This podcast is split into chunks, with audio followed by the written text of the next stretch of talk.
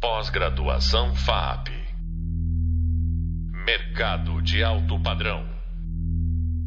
Olá, tudo bem com vocês? Bem-vindo aí ao nosso podcast, onde hoje nós vamos abordar uh, um tema extremamente relevante quando a gente fala de inovação. Né? Falar de ética é inteligente. Né? Uh, então, no último encontro a gente falou sobre diferentes campos de aplicação da inteligência artificial e as suas potencialidades. Então, uh, só me apresentando, eu sou o Gessé Guimarães, que estou conduzindo vocês nesse módulo e nesse podcast de hoje nós vamos receber o advogado, empreendedor e meu amigo Tiago Visnadi, uh, onde a gente vai falar sobre ética, né? E o quanto inteligente é falar sobre ética, né? Tiago, Dr. Tiago Visnadi é advogado com especialização em direito digital, internet, empreendedor, sendo investidor de startups uh, focadas em áreas como NFT, block, blockchain, gamificação e recursos humanos. É um grande especialista em lei geral de proteção de dados uh, e tem atuado fortemente com, na área de inovação, sendo tendo seu escritório como uh, foco principal de clientes, startups e empresas de tecnologia. Então vamos começar. Dizer, quando a gente fala de ética, e aí eu quero trazer algumas, alguns assuntos aqui para provocar o nosso convidado aqui. Paris, 2 de julho. Depois de meses de diálogo e negociações construtivas, os representantes dos Estados-membros da Unesco chegaram a um consenso sobre o texto preliminar de um ambicioso e abrangente novo modelo para o desenvolvimento ético e implementação da inteligência artificial. E aí, dado esse gancho sobre essa discussão e o quanto é relevante ética, principalmente correlacionado ao tema inteligência artificial, eu já queria provocar aqui o nosso convidado, o Dr. Tiago, com a seguinte pergunta: qual a importância do tema ética quando a gente fala de inteligência artificial. Fala, Gessé. Muito obrigado pelo, pelo convite. É um prazer poder estar aqui compartilhando disso e espero realmente aí poder agregar nesse assunto, né, que é extremamente interessante de forma geral. É, eu queria começar dando duas, é, duas frases que eu gosto muito. Uma é, é que ela fala que a tecnologia ela não criou a prosperidade mais do que ela destruiu a privacidade. Né? É, então é natural que a tecnologia ela esteja é, cada vez mais dentro da sociedade, mais é, é na vivência do dia a dia dos indivíduos, e isso faz com que também ela destrua a privacidade naturalmente. E aí, uma outra definição é a definição de ética de acordo com Aristóteles. Aristóteles fala que a ética é a busca da construção pessoal de um ser virtuoso. E para Aristóteles, virtude é a prática da justiça.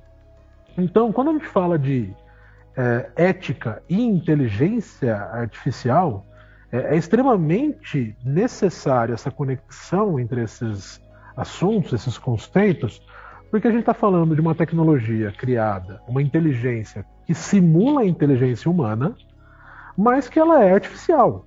Né? O que significa que ela é criada através de uma estrutura, de uma funcionalidade, para aprender de acordo com dados no, no meio onde ela vai estar inserida. Uh, e que esse comportamento dessa inteligência, naturalmente, é, é, e na medida é, proporcional, a gente está falando que ela vai estar tá exercitando atos de justiça, atos é, de comportamento humano, atos éticos. Né?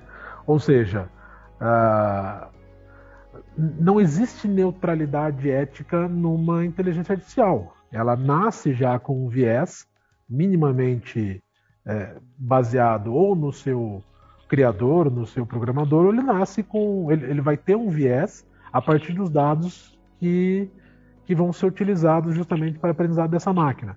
E aí, até para encerrar esse primeiro ponto, tem um caso super famoso, que é o da Time, que é o, a inteligência artificial do Twitter, que ela, a partir do momento que ela foi é, lançada na plataforma para interagir com usuários, em menos de 24 horas ela, por exemplo, começou a fazer comentários racistas e a favor de Hitler. Porque ela foi criada para aprender com o tipo de comunicação que estava sendo realizado com ela. Então, a, a ética dessa inteligência foi a ética do próprio usuário, do próprio meio em que ela convivia. Então, ética inteligência artificial é essencial enquanto abordagem. Entendi. Uh, é, inteligência artificial que faz saudação nazista é realmente complicadíssimo, né? É, mas olha só, dentro ainda desse contexto de ética e, a, e, e o seu impacto no nosso cotidiano, quer dizer, como é que eu posso hoje, e aí eu vou mergulhar um pouco mais e explorar um pouco mais a experiência do nosso convidado aqui, conhecimento em lei geral de proteção de dados, né? A gente fala de ética, a gente correlaciona para quem está atuando em tecnologia com lei geral de proteção de dados, né? Como é que aí inteligência artificial é abordada pela lei geral de proteção de dados ou ou como ela é impactada pela lei geral de proteção de dados? Fenomenal. Vamos lá. É, eu vou tentar tratar justamente dos dois, dos dois tópicos. Com relação à inteligência artificial ser abordada, é, a Lei Geral de Proteção de Dados, ela literalmente não aborda diretamente nenhum assunto específico voltado à tecnologia, a não ser falar que, pelo fato de ser uma lei voltada para a proteção de dados, ela é aplicada tanto num campo material, tanto num campo ausente da tecnologia como da própria tecnologia. Então, a lei de proteção de dados, ela não, ela não especifica em nenhum momento uh, o, o tipo de tecnologia a ser usada, como essa tecnologia deve ser empregada, no sentido técnico mesmo da tecnologia. Porém, uh, é justamente esse aspecto que faz com que a lei ela alcance todo e qualquer parâmetro de tecnologia, ou, na verdade, todo e qualquer parâmetro de tratamento de dados. A lei, por exemplo, no, no artigo 2 da lei, ela fala quais são os fundamentos de um bom tratamento de dados. Então ela vai falar, por exemplo, que alguns bons tratamentos, alguns bons fundamentos são a proteção à privacidade, a, autodeterminação informativa do titular dos dados, liberdade de expressão, de informação, de comunicação, inviolabilidade da intimidade, direitos humanos. Ah, então, a lei, como ela se baseia na ideia de proteção dos dados pessoais, ela vai trazer muito mais princípios e fundamentos e conceitos acerca disso do que literalmente abordar uma tecnologia ou outra. Né? Mas, de novo, isso só é, facilitou para a lei alcançar todo e qualquer tipo de tecnologia. Só que a partir desses fundamentos que eu até citei, é eles que vão ser o norte para saber o quanto a LGPD ela vai impactar, por exemplo, na utilização da inteligência artificial. Uh, um ponto que eu acredito que é extremamente interessante a gente abordar é que a depender do uso da inteligência artificial, da, da tecnologia em si, como que ela vai realmente se desenvolver, a gente talvez uh, possa falar de uma ferramenta que ela é modeladora de novos comportamentos éticos. Tem um exemplo que eu acho legal, que é o da Tesla, uh, que a Tesla ela teve muita dificuldade em validar seguros de automóveis para os condutores da Tesla, justamente por causa da tecnologia e tudo mais. E aí o que, que o Elon Musk fez? Ele criou o próprio seguro. E como que ele criou esse seguro? O, o, a Tesla ela avalia o comportamento dos condutores para oferecer benefícios e melhores condições de seguros. Então, o que a Tesla fez? Através de uma inteligência artificial que analisa o comportamento dos seus condutores, ela meio que conduziu, ela induziu os condutores a dirigirem melhor para terem melhores benefícios.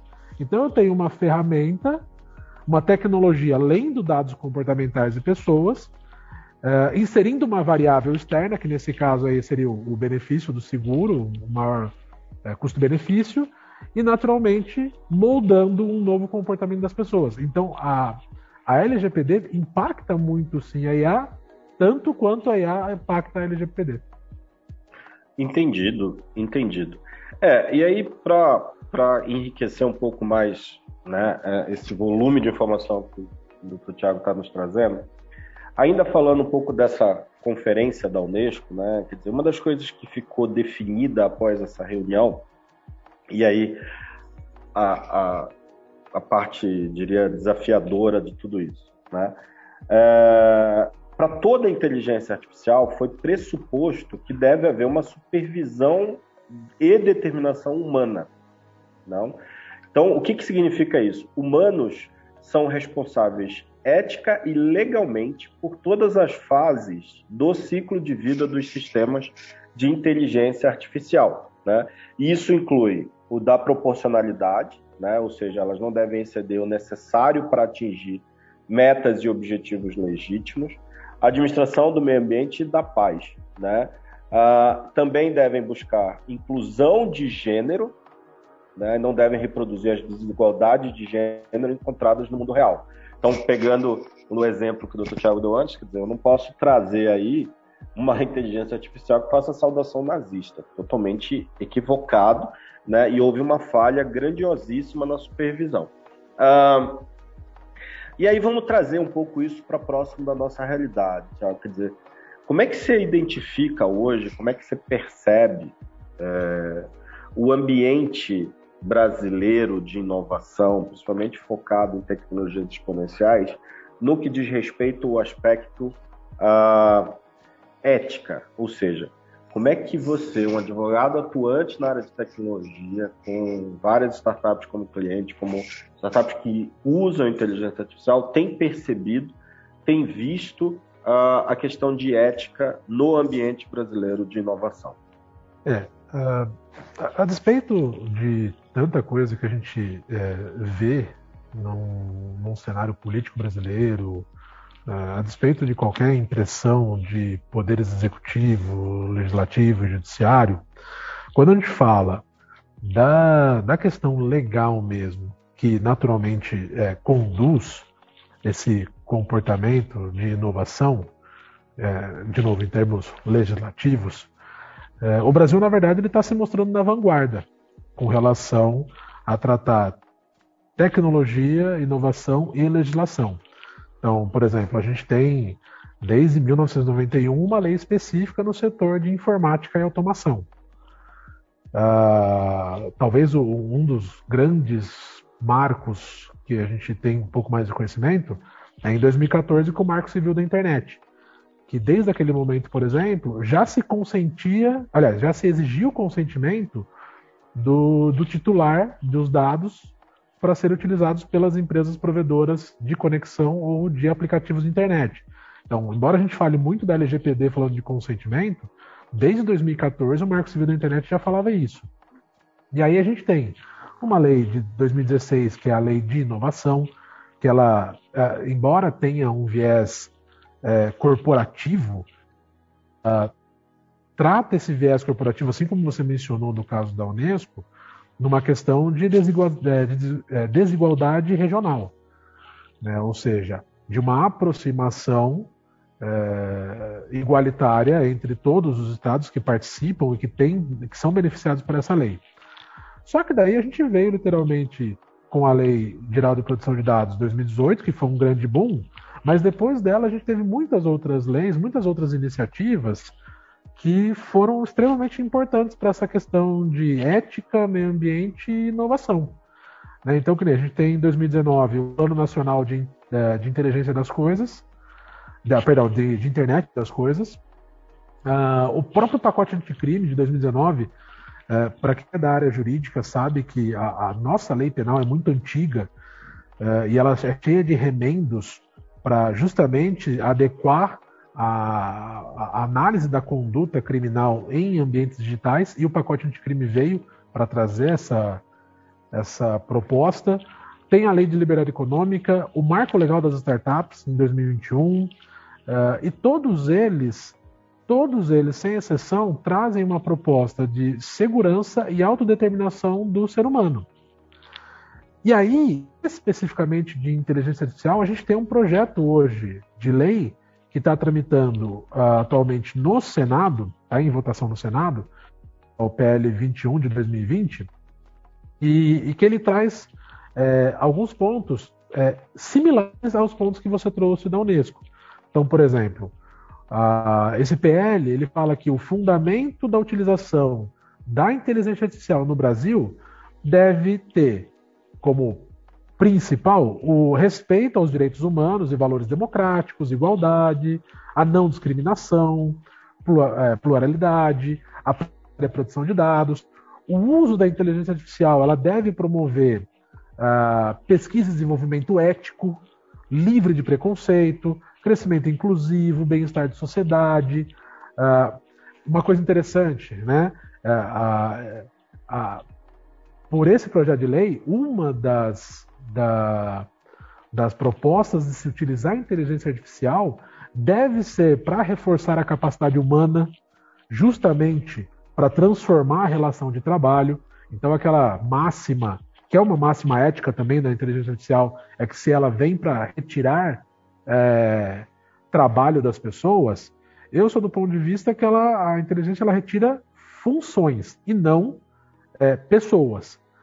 Ah, e aí, esse projeto de lei ele vem com essa ideia de que a inteligência artificial deva promover nas pessoas novas habilidades, novos comportamentos, justamente para se adequar à inteligência artificial. Ah, então, ah, no quesito legislação e ética e inteligência artificial, o Brasil ele está caminhando para um num sentido bem interessante. Ele está caminhando no mesmo sentido, como por exemplo você comentou da Unesco. Talvez aqui só um único ponto a, a se pensar é que, assim como na Unesco, no Brasil, as leis elas não são criadas normalmente por, por pessoas que estão acostumadas com a tecnologia, com o, o, o, avanço tecnológico que a gente vivencia. Então, por mais que a gente tenha essas proteções, essas indicações, essas, esses nortes, essas orientações, a gente ainda sempre vai se deparar nesse momento de construção das leis, com um viés comportamental cognitivo que, que a própria inteligência artificial já vem enfrentando em termos de, de ética na sua aplicação. Perfeito. Uh, acho que né, é extremamente rica essa discussão. Uh, e aí, quer dizer, algumas coisas que também eu, eu gostaria de pontuar. Quer dizer, quando você fala de ética, né, uh, e, a sua correlação com a inovação e com tecnologias como a inteligência artificial, uh, eu também entendo que para que você consiga estimular o crescimento de inovação dentro de uma organização, as pessoas precisam se tornar, uh, elas precisam confiar nessa organização, de que elas estão dentro de uma organização ética, para que elas consigam uh, compartilhar as suas ideias, compartilhar a sua inovação, entendendo o ambiente em que isso está sendo compartilhado, né? Uh, isento de, de, de, de, barreiras preconceituosas, né? até porque inovar está intimamente relacionado à, à, à, possibilidade do errar, né? e aí não se pode haver, não pode haver é, discriminação ou preconceito sobre o erro.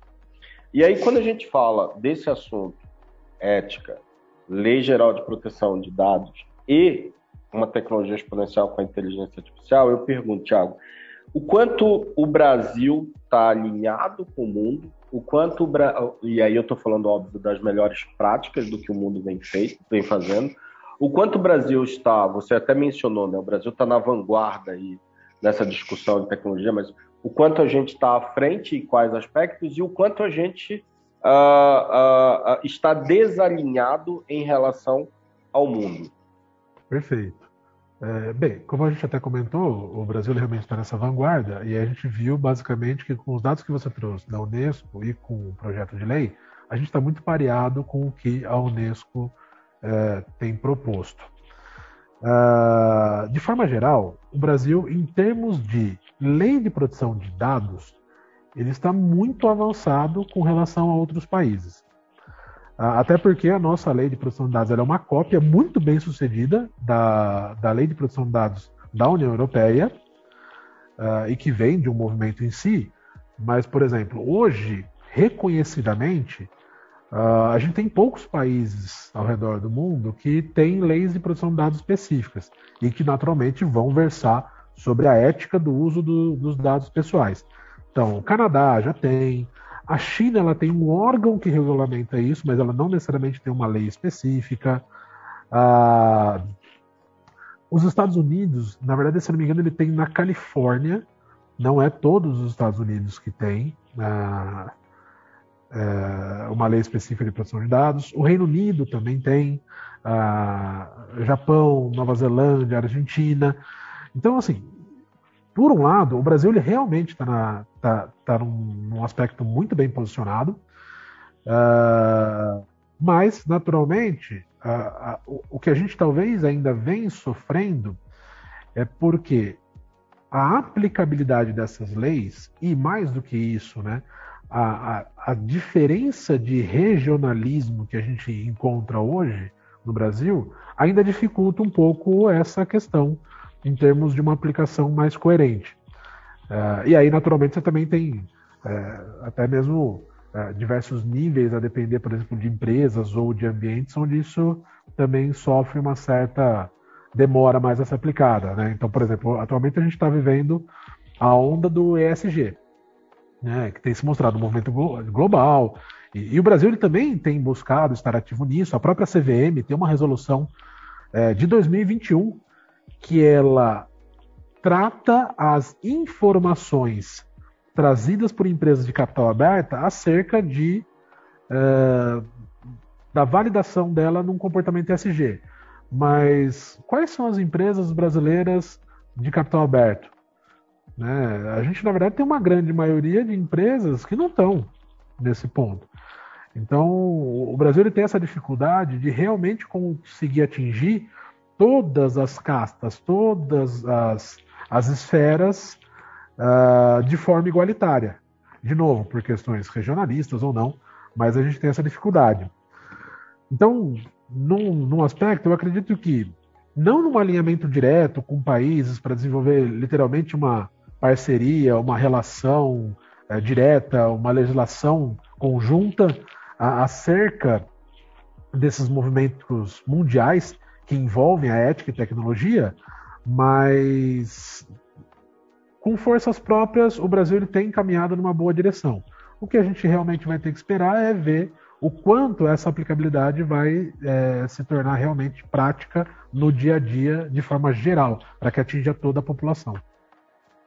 Entendi, interessante. Uh, e aí, Quer dizer, dito tudo isso, quer dizer, aprendido tudo isso e refletido tudo isso em relação ao nosso alimento, quais pontos, no, no teu entendimento, a gente ainda precisa melhorar no quesito ética e especificamente aplicada à nossa tecnologia exponencial aqui de inteligência artificial e, e nesse ambiente chamado Brasil?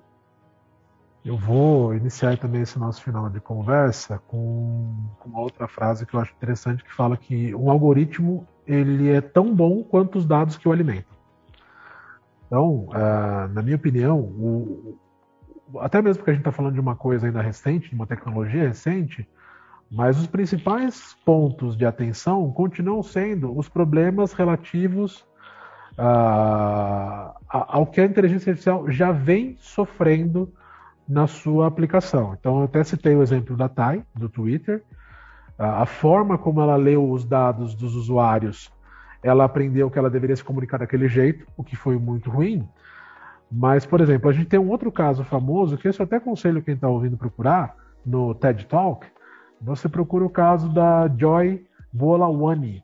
A Joy ela era uma é, aluna de cientista da computação e ela, no seu trabalho final, ela é, queria criar um robô social que brincasse de picabu. Picabu é aquela brincadeira que você esconde os olhos, é, é, tapa os olhos com as mãos, retira as mãos da frente e fala picabu para uma criança. E qual foi o problema do que a Joy enfrentou? O robô ele reconhecia todas as pessoas com quem ela fazia a brincadeira, menos com ela, porque ela era negra. Então ela a, a, o código que ela utilizou para desenvolver aquele robô era um código aberto. E aí, esse código aberto já tinha esse viés de não reconhecer esse problema. O Google já enfrentou isso também, de outras formas. E tem um caso americano também nesse sentido, de a polícia utilizar a inteligência artificial para tentar prever crimes em que é, se induziram pessoas é, que poderiam cometer crimes por causa de raça, lendo dados, por exemplo, das prisões. Então, essa questão de é, preconceito e forma de analisar os dados talvez sejam os pontos mais importantes para a gente olhar daqui para frente. Maravilha, obrigado. E eu queria, você, mencionou aí, eu queria deixar uma dica aqui, o filme Minority Report, que tem o Tom Cruise aí como uma das principais, toca um pouco nesses aspectos. Gente, está chegando ao fim dos temas vistos na disciplina e eu queria deixar aqui alguns pontos importantes que abordamos nesse encontro aqui com uh, o Dr. Tiago. Ética é prioridade em todos os aspectos da utilização da tecnologia, como a IA. Nada justifica a perda de ética. Nós moldamos a IA e, portanto, a ética, né? E, e é lei hoje, o ser humano é o supervisor da inteligência artificial e a inteligência artificial reflete a nossa conduta.